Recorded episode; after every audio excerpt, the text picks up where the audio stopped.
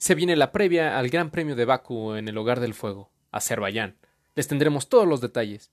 ¿Qué significan las banderas en las carreras? Les explicaremos la finalidad de cada una de ellas y su significado. Finalmente, algunas noticias de interés del mundo del automovilismo en general. Todo esto y mucho más en DRS Activado.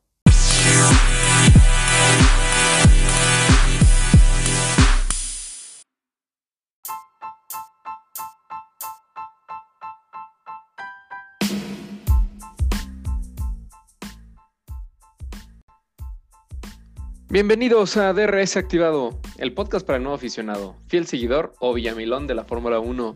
Mi nombre es JC y como siempre me acompaña mi amigo Pepe Jos. Hola amigos, qué gusto saludarlos. Semana de Fórmula 1 desde el Medio Oriente, el Gran Premio de Azerbaiyán, sexta carrera de la temporada, uno de los cuatro circuitos callejeros dentro de la temporada aunque es una carrera joven, históricamente el circuito callejero de Bakú ha dado un espectáculo al por mayor. Pues vamos a hablar de eso, pero antes, la verdad es que creemos muy importante tocar el tema del mes del Pride, el Día Internacional del Orgullo LGBT que es lesbiana, gay, bisexual y transexual. Y pues se celebra cada año en este mes de junio, en específico el día 28, y pues es una serie de eventos en que distintos colectivos realizan públicamente, pues eh, manifestaciones, eventos, carnavales y demás, obviamente todo para luchar con la igualdad y dignidad de esta comunidad. Se le celebra el 28 de junio porque en esa fecha se conmemoran los disturbios de Stonewall en Nueva York en 1969 y pues marcó un antes y un después en este movimiento de liberación. Y pues, ¿qué es importante? ¿Por qué es muy importante? Pues porque aún existen muchos países en donde la diversidad sexual es perseguida, es criminalizada por parte de las leyes o de las autoridades. Y en otros países como el nuestro, pues la sociedad sigue estando muy lejos de aceptar esta situación que debe haber sido normalizada desde hace mucho tiempo. Y amigo, al igual que en otros aspectos de la vida, donde la discriminación a la comunidad LGBT más está presente, eh, desafortunadamente el automovilismo no se escapa. Son muchos los casos de los pilotos que no han expresado su identidad sexual abiertamente mientras están activos, sino han tenido que recurrir o se han quedado callados hasta que ya una vez están retirados de las categorías, este, solo así han sido abiertos en cuanto a, a su identidad sexual y esto por miedo a la discriminación. Sin embargo, bueno, este mes se trata de celebrar a la comunidad LGBT, así como enorgullecernos de aquellos que están poniendo su granito de arena y están día a día luchando pues, para generar espacios libres de discriminación. Y, afortunadamente en el automovilismo tenemos casos, como el caso de Racing Pride, que es un grupo de pilotos, de mecánicos, de directivos que forman parte de la comunidad LGBT y que están activos en categorías de automovilismo casos como el fundador de este movimiento, eh, Richard Morris, que es un piloto homosexual que compite en Fórmula Ford y compite bajo la escudería Racing Pride, eh, la piloto transgénero que compite en categorías de resistencia, Charlie Martin. Tenemos el caso también de dos pilotos homosexuales que compiten en, en la W Series, que ahora está como soporte en Fórmula 1, Sarah Moore y Abby Eaton. Pero vaya, este movimiento, este grupo de personas va más allá de los pilotos, ¿no? Llega incluso a las escuderías y a puestos claves, como la jefa de ingenieros de mecánicos de Alfa Romeo, Cristina Emanuloides, que es parte de la comunidad homosexual, o incluso el jefe de comunicaciones de Aston Martin, Matt Bishop, que abiertamente ha declarado que es homosexual y día tras día pues está ahí luchando y aportando para que cada vez se generen espacios libres de discriminación para esta comunidad dentro del automovilismo. Sí, amigo, y creo que a todos nos queda mucho por hacer, hay, todavía mucho que trabajar. Y pues bueno, e incluso la Fórmula 1 y muchos deportes también tienen que poner su grano de arena. Creo que ya, se está iniciando con todo esto que estás platicando, pero también tienen que tomar acciones más fuertes, creo yo, como pues probablemente en lugares donde haya este tipo de, persecuciones, eh, pues no correr en esos lugares, o sea, en realidad como que marcar un poco más eh, su, posición ante esta situación que sigue ocurriendo en el pleno siglo XXI, ¿no? Entonces, este, bueno, no queremos dejar pasar, obviamente, celebrar este mes, celebrar el 28 y pues vamos a continuar con nuestro programa habitual.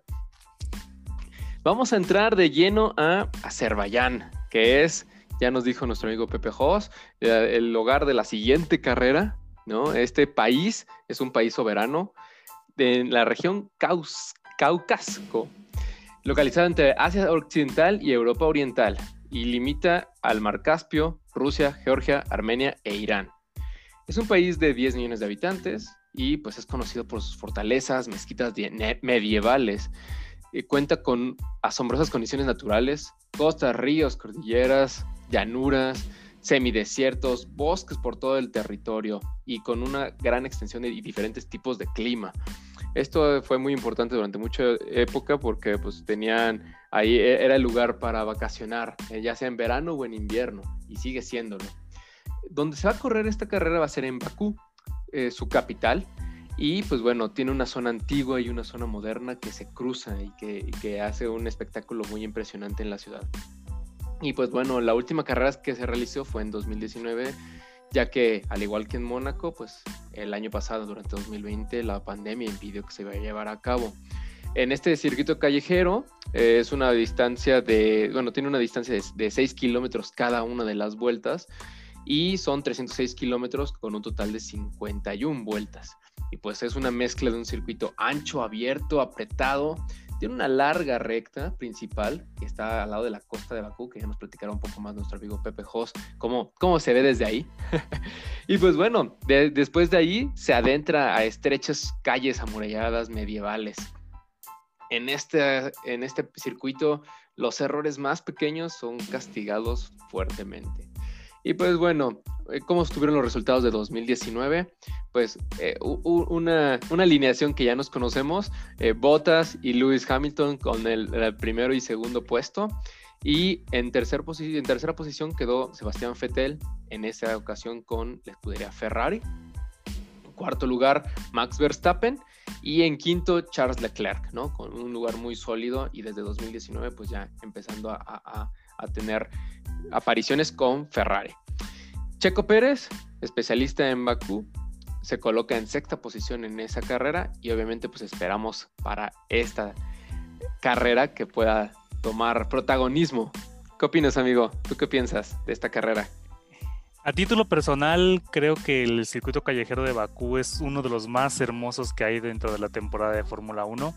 Eh, es un circuito callejero, es decir, que se corre en las calles donde normalmente transitan vehículos particulares, pero realmente lo que hace hermoso este, este circuito, e, esta carrera, son las cuatro construcciones o, cuatro lugares este, físicos que conforman todo el recorrido tenemos la plaza, la plaza Azatlik, que es la plaza principal, una especie de zócalo, eh, la avenida Nefchilar, que digamos una avenida con camellón, muy, bonita, eh, la casa de gobierno, sede del, poder de, en Azerbaiyán, y la torre de la doncella, que forma parte de un castillo medieval antiguo. Construcciones antiguas llenas de historia que otorgan un atractivo visual digno de resaltar. Eh, amigos, es un trazado similar para ponernos en, contexto, como si arrancáramos en un coche a 300 kilómetros por hora, rodeando el zócalo de la Ciudad de México, nos adentramos en Reforma, bueno, este, Hidalgo, Reforma, hasta llegar al castillo de Chapultepec, le damos una vuelta al castillo de Chapultepec y regresamos de nuevo por Reforma hasta el zócalo.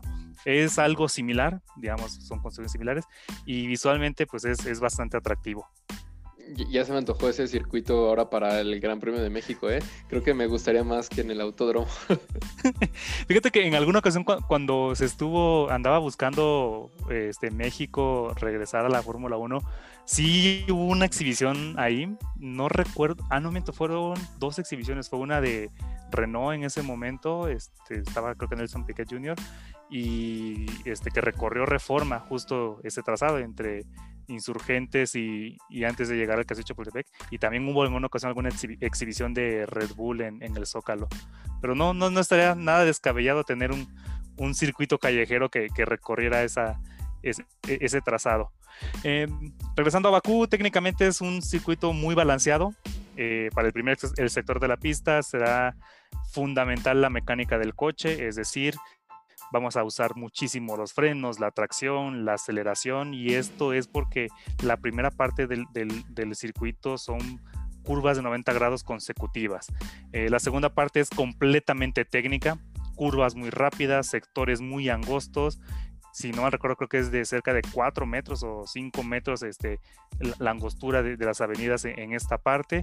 Y aquí se requerirá pues, de toda la habilidad del piloto y, el valor para ir hasta el límite en las curvas y tomar la mayor velocidad posible. Y por último, el sector 3, que esto es potencia pura de motor. Eh, a diferencia de Mónaco, vamos a tener una carrera con bastantes adelantamientos en pista y justo es por eso, porque tenemos una recta de 2 kilómetros de longitud, eh, que antes de la recta hay curvas rápidas, lo que te permitirá tomar velocidad, pero al final de la recta hay una violenta curva de 90 grados hacia la izquierda, entonces vas a tener frenadas bruscas donde eh, al piloto que extienda la, esta, esta frenada pues va puede cometer algún error y, acabar en, el muro. Eh, eh, veremos muchas maniobras de defensa de posiciones, este, maniobras usando el DRS para rebasar, maniobras de defensa usando la turbulencia, las estelas de, aire que deja el coche, incluso aquellas de captura de rebujo, ¿no? cuando un coche se pone atrás de otro, pues para evitar este, esta resistencia del aire y tener pues, una, una mayor velocidad. Eh, por supuesto, los pits y los neumáticos van a ser determinantes. Algo importante o hay que, que resaltar este circuito es que el, asfalto es muy poco degradante, es un asfalto muy liso. Entonces esperamos una degradación baja a media eh, en, algunos casos, pero vaya, va a, ser esta, va a ser determinante la estrategia o el momento en el cual los coches paren a cambiar neumáticos. Esto porque en este circuito de Bakú algo muy curioso por las cualidades del asfalto, los neumáticos nuevos de un inicio te hacen ir más lento. Esto es por qué? Porque pues, el asfalto no tiene suficiente abrasión o, no tiene este agarre. Entonces unos neumáticos ligeramente gastados te harán ir más rápido que unos neumáticos nuevos. Entonces va a ser muy importante en qué momento las escuderías mandan sus coches a, cambiar neumáticos porque pues, un error en estrategia va a ser algo, algo caro. El circuito callejero de Bakú promete muchísimo, va a haber muchísimas emociones, así que de las carreras que deben de, ver en vivo. Oye, y, suena muy interesante y digo, también ya vimos las consecuencias de la estrategia de neumáticos mal aplicada, ¿no? De, en la carrera pasada en, Mónaco, como a pesar de no haber habido rebases ni, una situación en, pista, pues se perdieron posiciones, ¿no? Y, y como algunas escuderías, en específico Mercedes, pues se vio afectada. Y eh, retomando lo que decías de la recta principal y donde vamos a poder ver esas eh, impresionantes rebases eh, o, posibles ahí, luchas por las posiciones, pues eso siempre va a ser bueno para el espectáculo y para una buena parte de, nuestra, de nuestros espectadores que están esperando eso en las carreras y nos lo piden a gritos, ¿no? Que, que, que haya ese, ese, esa emoción de los rebases. Sí, totalmente de acuerdo. Eh, de hecho, y, es, muy accidentada.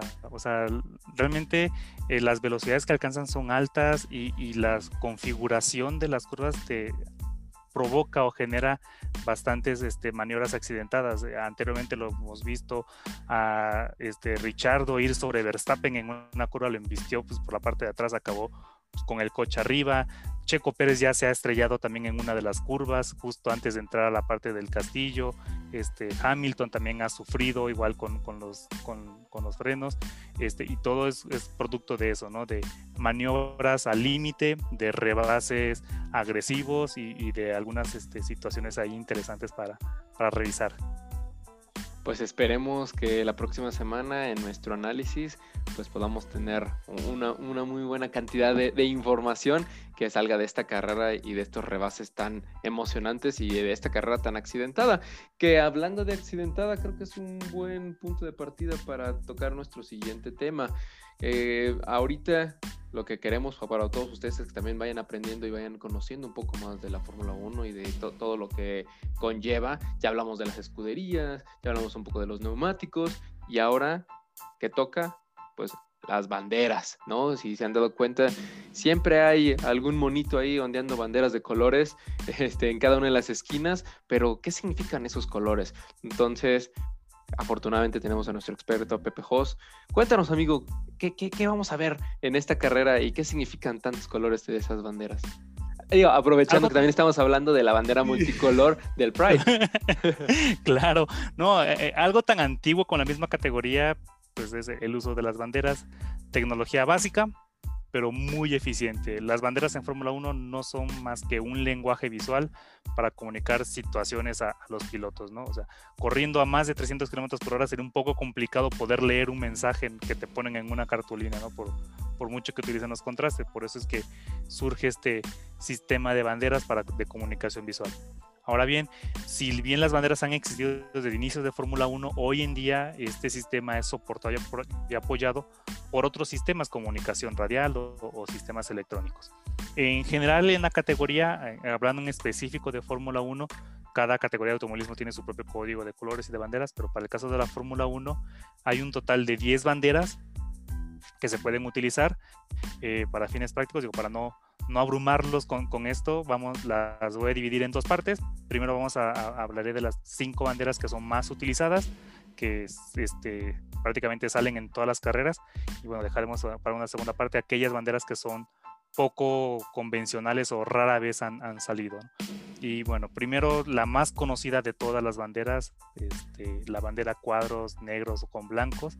Esta es, es, la bandera conocida por, por todos en, cuando se refiere a automovilismo y su función simplemente es marcar el final de una sesión, ya sea una carrera, una carrera, una sesión de calificación o algunas prácticas, ¿no? Y esta bandera se despliega justo cuando la sesión termina y se despliega pues al piloto líder que, que, esté a la cabeza de, de esa sesión. Eh, la siguiente es un poco la, la, más compleja o, la, más, eh, la que tiene más variantes, la bandera amarilla, es la que vemos más en las carreras y esto es porque una bandera amarilla, cuando vemos ondeando una bandera amarilla, significa que hay un peligro en la pista, que es algo este, inevitable, ¿no? Al, tener coches corriendo a altas velocidades, pues el factor peligro siempre está presente. Una bandera amarilla significa que hay un peligro en una, pista o en un sector y los coches tienen que reducir las velocidades para evitar algún otro accidente. siempre cuando esté una bandera amarilla ondeando, está, es imposible o está prohibido que los coches rebasen. La única forma en la que un coche pueda rebasar a otro es porque el coche que esté adelante se encuentre dañado o esté parado por una falla mecánica pero de ahí en fuera no importa la situación, no puede haber rebases. Eh, si, la bandera amarilla, como les comentaba, tiene algunas variantes.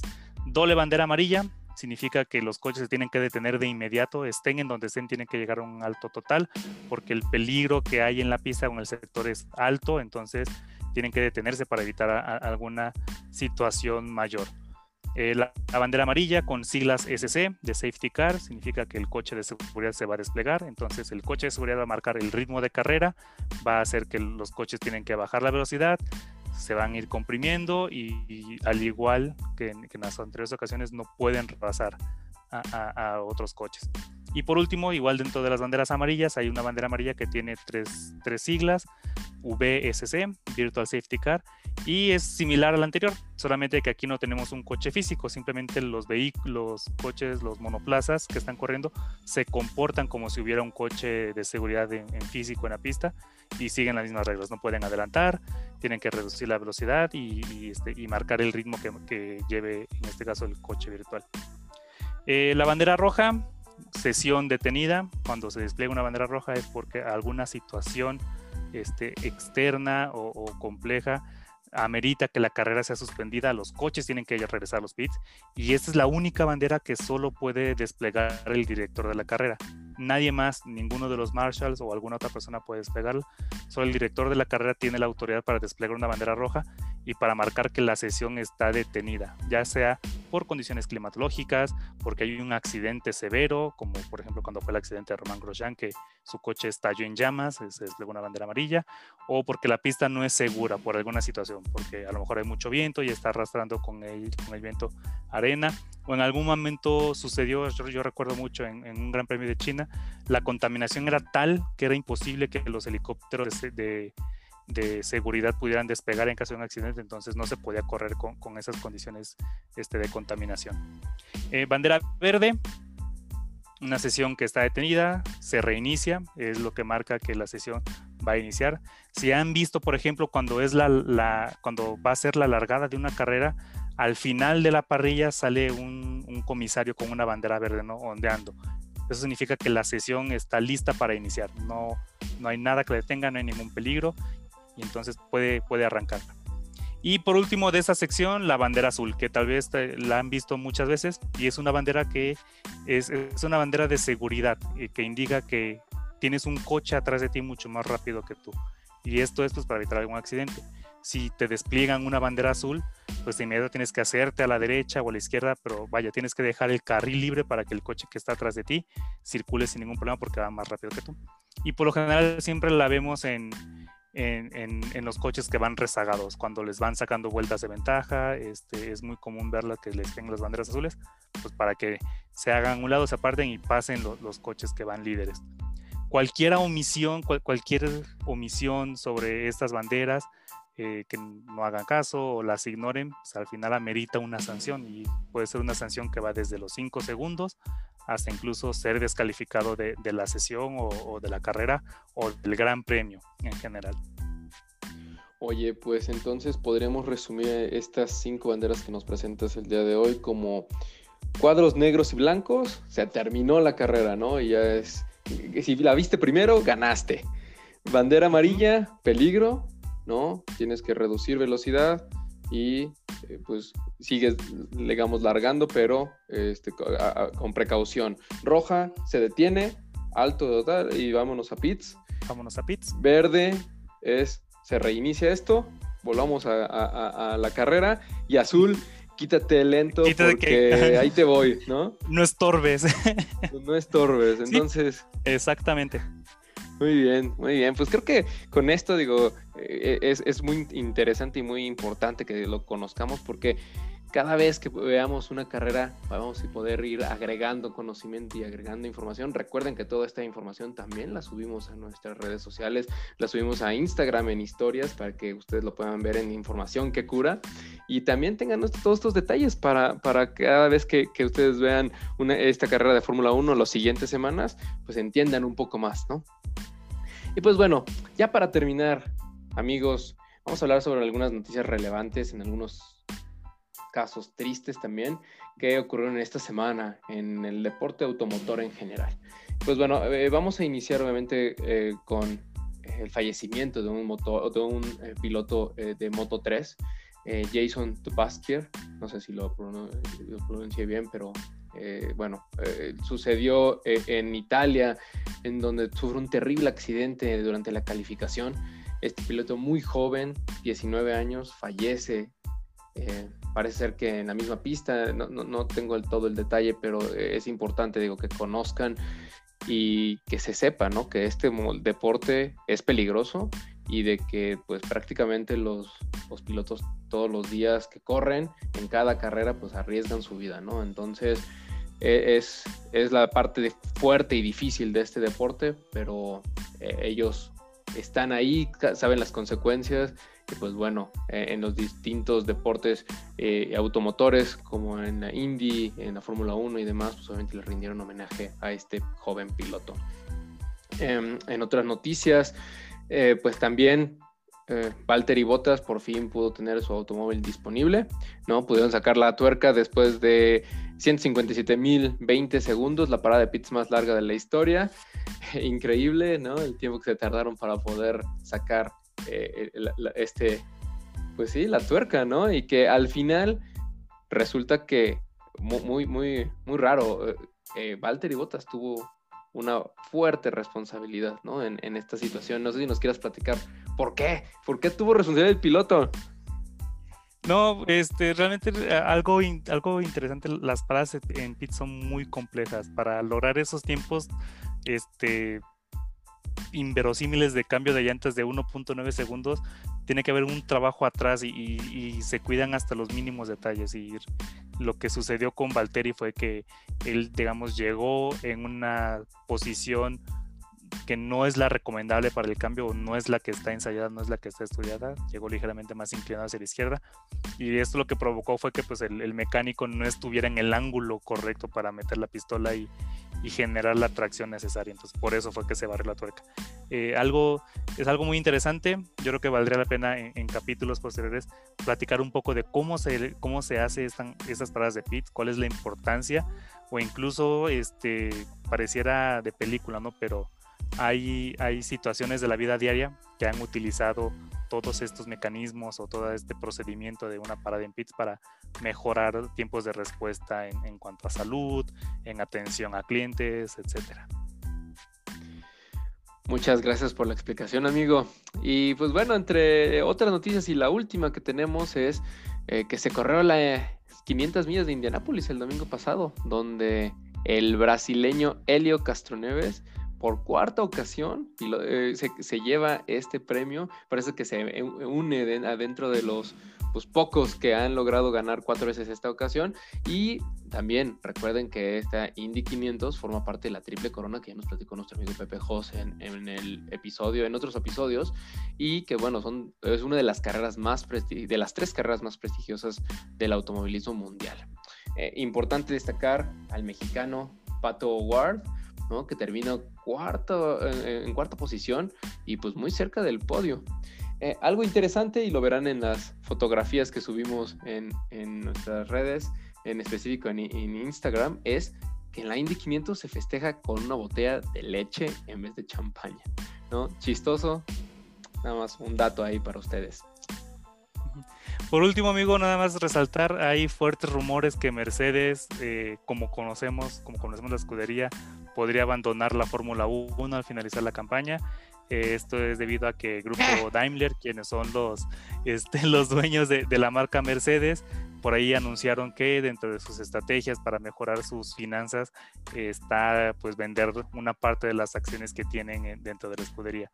Hoy en día la escudería Mercedes AMG Petronas está formada por tres socios inversionistas. El primero pues, Daimler, dueño de la marca. El otro es una empresa dedicada a los químicos, Ineos, con sede en Gran Bretaña. Y el último accionista, pues Toto Wolf, el, director de la escudería. Entonces, este, por ahí hay rumores, parece que Mercedes, Daimler, Grupo Daimler, planea este, vender cierta parte de su participación, ya sea hacia Ineos o a Toto Wolf. Este, esto, pues para que, digamos, puedan desviar eh, eh, sus ingresos hacia otras partes de, la marca. Entonces, Mercedes no va a desaparecer como, como escudería, pero bueno, al final eh, podríamos tener el caso de, pues, de, una escudería como el caso de Brown GP en su momento, ¿no? que simplemente eran inversores independientes que solamente rentaban el, nombre de, alguna marca. Pues cualquier cosa que suceda, pues lo estaremos informando en este podcast en nuestras redes sociales. Eh, antes de terminar, creo que vale la pena también por ahí en la semana la, jefa de gobierno aquí de la Ciudad de México anunció que, pues bueno, que todas las, cosas iban muy bien, que íbamos este, cambiando de, semáforo. Eh, la verdad, no tengo datos para decir que sí, ni tampoco para decir que no, pero al final lo que nos comentan, nuestra información dice, ¿no? Que si todo sigue así, pues obviamente todos los eventos, nuestros datos, es de que si, si, si, todo sigue así, pues obviamente los eventos de, de octubre y de noviembre de la ciudad pues se reactivarían y no habría ningún problema, ¿no? Y pues esto obviamente incluye a la Fórmula 1 y al Gran Premio de México. Entonces hay que seguir pendientes, hay que seguirnos cuidando para que pues el premio se dé y podamos disfrutarlo en octubre de 2021. Finalmente, pues ya para cerrar, amigos, eh, recordarles este fin de semana no perderse de la carrera en Star Action o Fox Action y Fox por 3 en F1 TV, que es la aplicación de la Fórmula 1, donde pueden disfrutar las carreras. En YouTube, si no pudieron verla, también están los highlights al final de, las sesiones y son muy interesantes y útiles de ver. Y pues bueno, el sábado 5 de junio, 4 de la mañana las prácticas, 7 de la mañana, un poco más temprano de, las de las últimas, o comparado con las últimas carreras, 7 de la mañana la calificación y el Gran Premio el domingo 6 de junio a las 7 de la mañana. Pronóstico, Pepe Jos. Eh, rápido, primer lugar, Verstappen, Checo, Hamilton. Híjole. Fíjate que yo, yo había pensado, yo había pensado Verstappen, Hamilton, Checo. Así, así yo, yo, lo, yo lo veo el, el 1-3 de Red Bull, tú 1-2 pues ojalá que gane el tuyo, pero a ver, a ver qué tal, a ver qué tal les va en, esta carrera a nuestro compatriota. va, a ser complicado, digo, ahí eh, lo que ha demostrado Lando ha sido brutal, no, no nos sorprende verlo ahí en el podio. Eh, Ferrari este, ha mejorado muchísimo, es un circuito que se le puede dar dadas las condiciones del vehículo, pero bueno, este, creo que ha avanzado muchísimo Checo, eh, se siente más confiado, espero que logre mejorar sus salidas y si es así, este, por ahí tendremos el, primer podio mexicano con, con Red Bull y hasta, como dices ahorita, Ferrari y el monaqués, este, Charles Leclerc, también pudiera dar la sorpresa. No es Mónaco, entonces seguramente se va a poder participar. entonces, este, pues ya veremos, ya veremos qué tal. Eh, la, competencia se ve muy interesante, muy reñida, y pues estamos muy ansiosos de ver la gran carrera este domingo. Eh, estaremos haciendo en nuestro siguiente episodio el análisis de Baku, ¿no? De Bakú y obviamente las otras banderas que hicieron falta de revisar con nuestro experto Pepe Jos y muchas sorpresas más. Síganos en Twitter, síganos en Instagram, de Res Activado F1. Los saludos, amigo JC y Pepe Jos. Y Pepe Jos. Muy bien, amigo. Cuídense mucho. bye. bye.